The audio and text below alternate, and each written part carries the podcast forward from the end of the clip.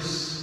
Ele nos convida a sermos esse barro maleável, esse barro maleável do oleiro divino e assumirmos em nossas vidas aquela forma que Deus deseja para nós, a fim de sermos vasos de bênçãos.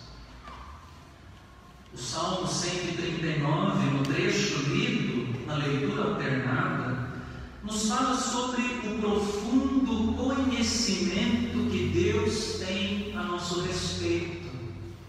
Ele sonda, investiga, examina, vê lá dentro e lá no fundo do nosso coração. Ele nos conhece por dentro, ele vê o nosso interior. Deus sabe de nossos pensamentos e de nossos sentimentos mais íntimos. Deus sabe mais a nosso respeito do que nós mesmos sabemos. Ele nos conhece tão bem assim, porque Ele nos criou, Ele nos viu e nos acompanhou desde que éramos um embrião no ventre materno uma substância ainda informe, como oleiro, como artesão, ele nos modelou lá dentro do ventre da nossa mãe, ele nos formou e no seu livro. Ele escreveu todos os nossos dias quando nenhum deles ainda existia. No Evangelho deste domingo, o evangelista Lucas nos transmite as palavras de Jesus quanto ao que significa verdadeiramente segui-lo no caminho do reino. Seguir a Jesus implica em amar mais a Ele do que a qualquer outra pessoa ou. Seguir a Jesus significa assumir a sua cruz. Seguir a Jesus significa renunciar a todas as coisas e priorizar o reino de Deus. Não é um caminho fácil. É preciso pensar bem.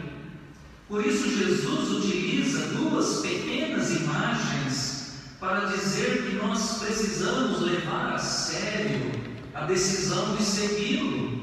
A parábola da torre a ser construída e a parábola da guerra a conduzir. Essas duas parábolas denunciam projetos irrefletidos, especialmente aqui o projeto de ser discípulo e seguidor de Jesus Cristo sem pensar nas consequências de tal opção. Seguir a Jesus é coisa séria. Quem não calcula direito, quem não pensa direito, acaba ficando em situação difícil. Talvez tenha até que abandonar a construção da torre lá pelo meio do caminho. Talvez tenha que negociar condições de paz no meio da guerra por não ter o número necessário de soldados no seu exército. Esses três textos são realmente extraordinários. Mas eu tomo hoje para nossa edificação, nesta hora, o outro texto, o quarto texto que lemos, a carta de Paulo a Filemon. Este também possui uma mensagem inspiradora e desafiadora para a nossa vida. A carta de Paulo a Filemão é, na verdade, um bilhete, quase um bilhete. Trata-se da mais breve e da mais pessoal carta escrita pelo apóstolo e escrita de próprio punho.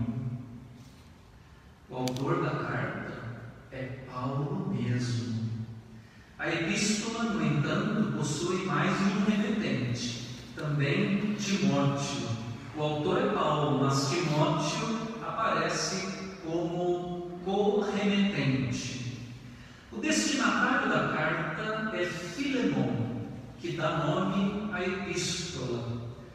Contudo, devemos observar que Paulo remete a carta também a Áfia e a Arquipo, e ainda a igreja que se reúne em sua casa. Quem eram Filemon, Áfia e Arquipo? Infelizmente, nós não sabemos quase nada sobre esses personagens bíblicos. Sobre Filemon, sabemos que era cristão. Paulo o trata, aliás, como amado Filemon. Também diz no verso 1: nosso colaborador. Parece, aqui no corpo da carta, sabemos também que Filemon, de certa forma, devia a sua conversão a Cristo ao apóstolo Paulo. Muito provavelmente foi Paulo quem o evangelizou. Acredita-se que Filemon residia em Colossos, onde havia, ao que parece, mais de um núcleo cristão. Para a igreja daquela região, Paulo escreveu a carta aos Colossenses. Ficamos sabendo pela presente carta que uma igreja se reunia na casa de Filemon. Isso significa que ele devia ser alguém com posses, possivelmente um homem abastado, rico, possuía uma casa grande o suficiente para acolher a igreja. E além disso tudo, sabemos que Filemão possuía um escravo, e talvez mais de um, talvez mais de um, outros empregados também, o que corrobora a hipótese de que ele era representante de uma classe social mais elevada. Sobre Áfia e Arquipo, sabemos também muito pouco. Seriam eles familiares de Filemão? Talvez. Há quem diga que Áfia era esposa de Filemão e que Arquipo era o seu filho. Mas não há unanimidade sobre essa hipótese. O fato é que eles aparecem ao lado de Filemão, no seio da comunidade cristã doméstica, aquela comunidade que se reúne na sua casa. Áfia e Arquipo aparecem também como destinatários da carta escrita pelo apóstolo a Filemão. Depois de uma saudação inicial, de uma ação de graças bem típicas de suas cartas, Paulo vai entrar definitivamente no assunto que o leva a escrever. É um assunto delicado. É o motivo do bilhete para Filemão. É uma mensagem de caráter privado. Paulo escreve de homem para homem um assunto que não dizia respeito nem ao amigo escrevente do bilhete. Nesta carta, Paulo arrisca a sua relação pessoal com Filemão a favor de uma outra pessoa, Onésimo. Sim, a carta de Paulo a Filemão era uma carta de intercessão em favor de um tal Onésimo. Paulo intervém, porque há um problema a ser resolvido. um escravo bateu à porta da prisão. E ele queria falar com o prisioneiro, Paulo. Sim, Paulo estava preso naquela provavelmente em Éfeso. Outros acreditam que era em Roma. Quando ainda estava na casa de seu senhor, esse escravo tinha ouvido falar de Paulo, a grande testemunha de Cristo, e agora o apóstolo parecia ser a sua única salvação. Paulo recebeu o escravo e descobriu que ele havia fugido da casa de Filemão, seu amigo. O nome do escravo era Onésimo. Esse nome significa útil, onésimo, o útil. Um nome comum e até apropriado para um escravo. Que o escravo seja útil, isso interessa ao patrão. Ele, Onésimo, tinha vindo de Colossos, o lugar onde Filemão vivia, e tinha vindo para aquele lugar onde Paulo estava preso, onde agora ele pede ajuda e asilo para Paulo. O que o apóstolo deveria fazer? Se concedesse abrigo ao escravo, de acordo com as leis da época, ele arriscaria a sua própria vida. Se entregasse Onésimo aos guardas, o escravo poderia receber a pena de morte. Irmãos, irmãs, percebem aqui o tamanho do problema? Filemão possuía um escravo, Onésimo. Escravo que por algum motivo veio a fugir do seu patrão. Pelo que lemos na carta, ficamos com a impressão de que Onésimo tenha roubado seu amo, Filemão, tenha lhe causado algum tipo de prejuízo e por isso fugiu. Talvez, talvez Onésimo fosse um mau escravo para Filemão, um criador de problemas, um escravo inútil, apesar do significado do seu nome. A fuga de um escravo naqueles tempos antigos do Império Romano era um comportamento grave. Os escravos fugitivos eram mal vistos, tinham que viver escondidos nas grandes cidades. Se fossem descobertos, seriam capturados, mandados de volta aos seus antigos donos, e uma vez capturados, eram submetidos a punições severas, podendo até mesmo ser mortos. Era essa a situação problemática em que se encontrava o escravo Onésimo ao procurar o apóstolo Paulo. Contudo, Paulo o acolheu. Paulo conversou com ele, testemunhou para ele sobre o amor de Deus, pregou a Onésimo a respeito de Jesus. Provavelmente já tinha ouvido falar de Paulo, da sua mensagem na casa de seu senhor Filemão, Onésimo abre o seu coração para Cristo e se converte. Agora, Paulo, preso na cadeia, tem consigo a companhia de Onésimo, seu filho na fé. Mas tem um problema nas mãos para resolver. Ao permitir que Onésimo ficasse com ele, Paulo seria um cúmplice do crime cometido contra Filemão e contra o governo romano. A escravidão era legal, era protegida pelas leis do Império Romano.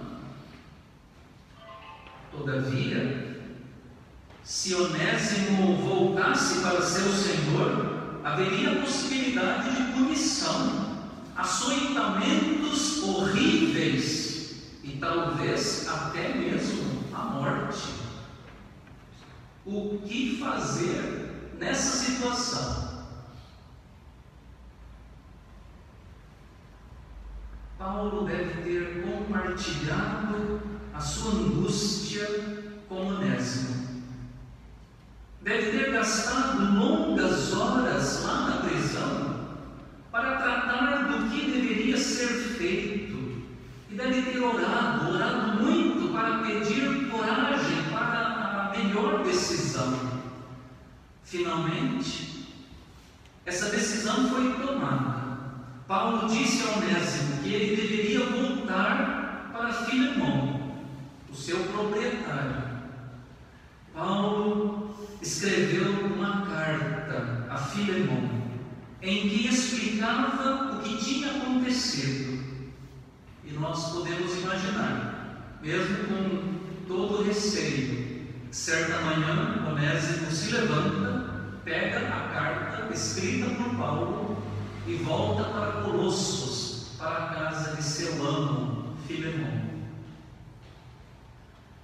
A carta que Onésimo leva ao seu patrão é a carta escrita por Paulo ao seu amado irmão em Cristo, Filemão, a fim de que receba de volta Onésimo, o escravo fugitivo, mas não mais como escravo, não mais como escravo, e sim como irmão caríssimo.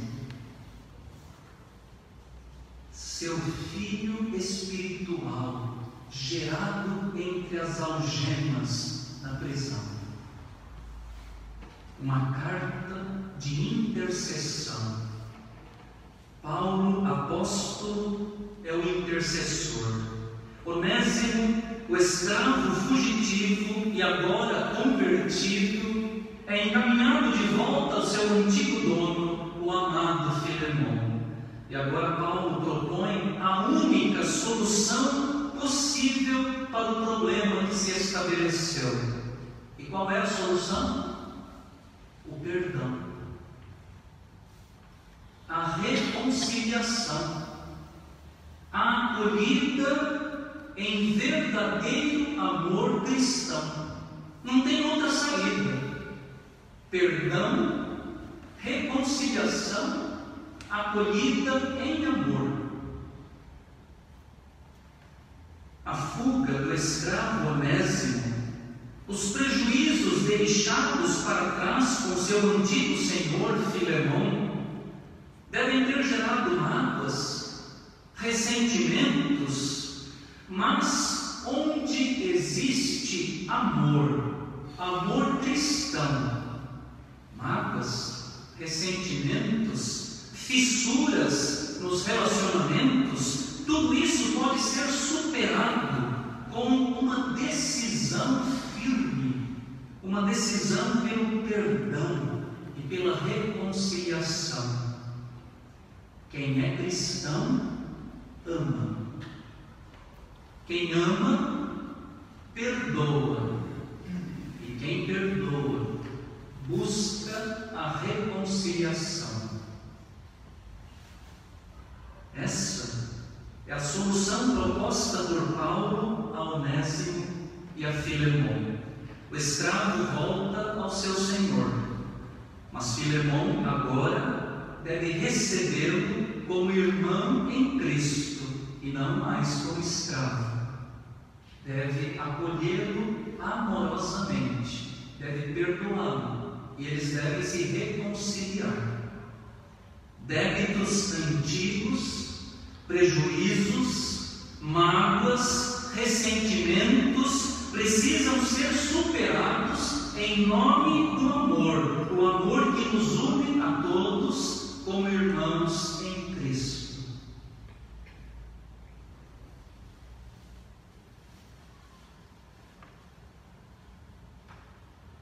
Nós estamos na Semana da Pátria. Na próxima quarta dia 7 de setembro, o Dia da Pátria.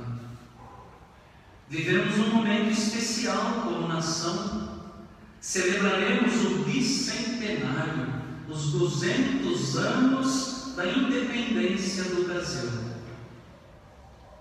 Apesar disso, o clima em nosso país é ruim,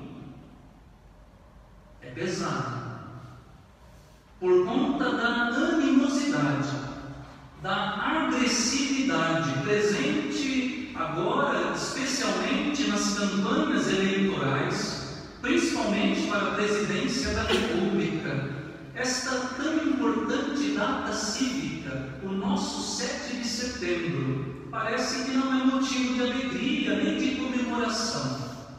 Ao contrário, o clima é tenso a celebração parece que pertence somente a um grupo e não a todos os brasileiros. Estamos divididos.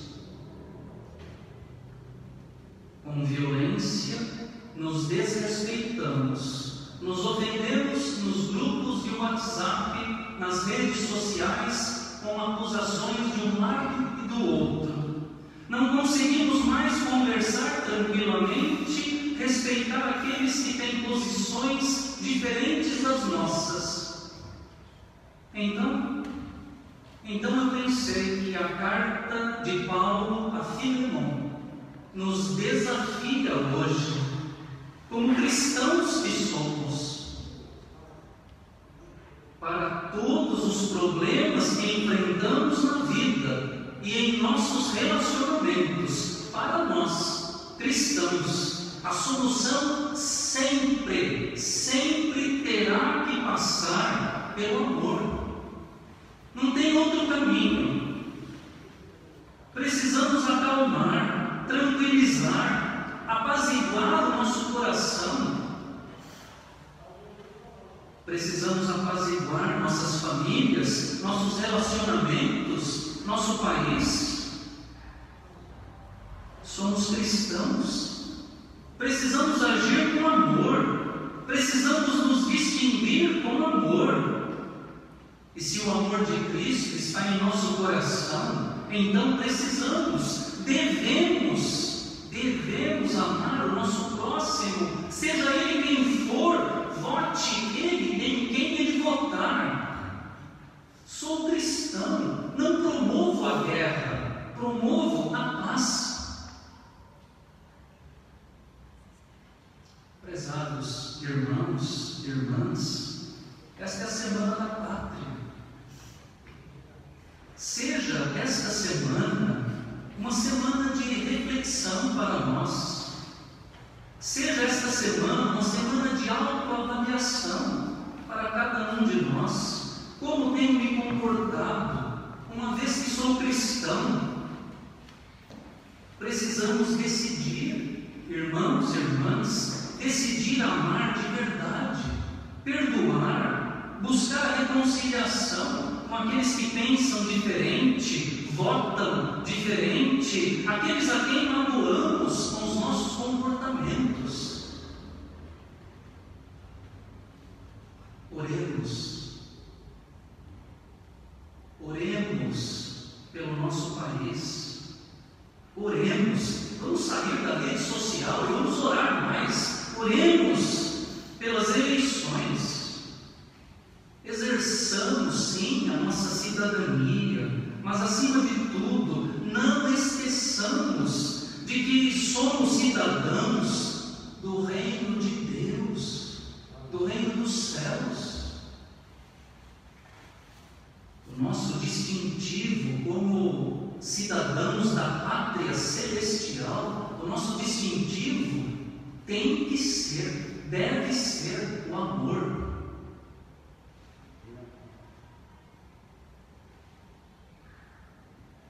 Oremos, sonda, Senhor, o nosso coração e nos conhece. Faz de nós, Senhor, um barro maleável nas tuas mãos de oleiro a fim de que nos tornemos, onde quer que o Senhor nos coloque, nos tornemos um vaso de bênção nas tuas mãos. E ajuda-nos, ó Deus, a refletir, a pensar bem, a tomar a firme decisão de seguirmos a Cristo, seguirmos a Cristo de verdade, tomando a sua cruz, a cruz do seu amor pelo caminho que Ele nos ensinou a trilhar, que não é outro, senão o caminho do amor, do perdão e da reconciliação. Ajuda-nos, Senhor. Amém. Amém.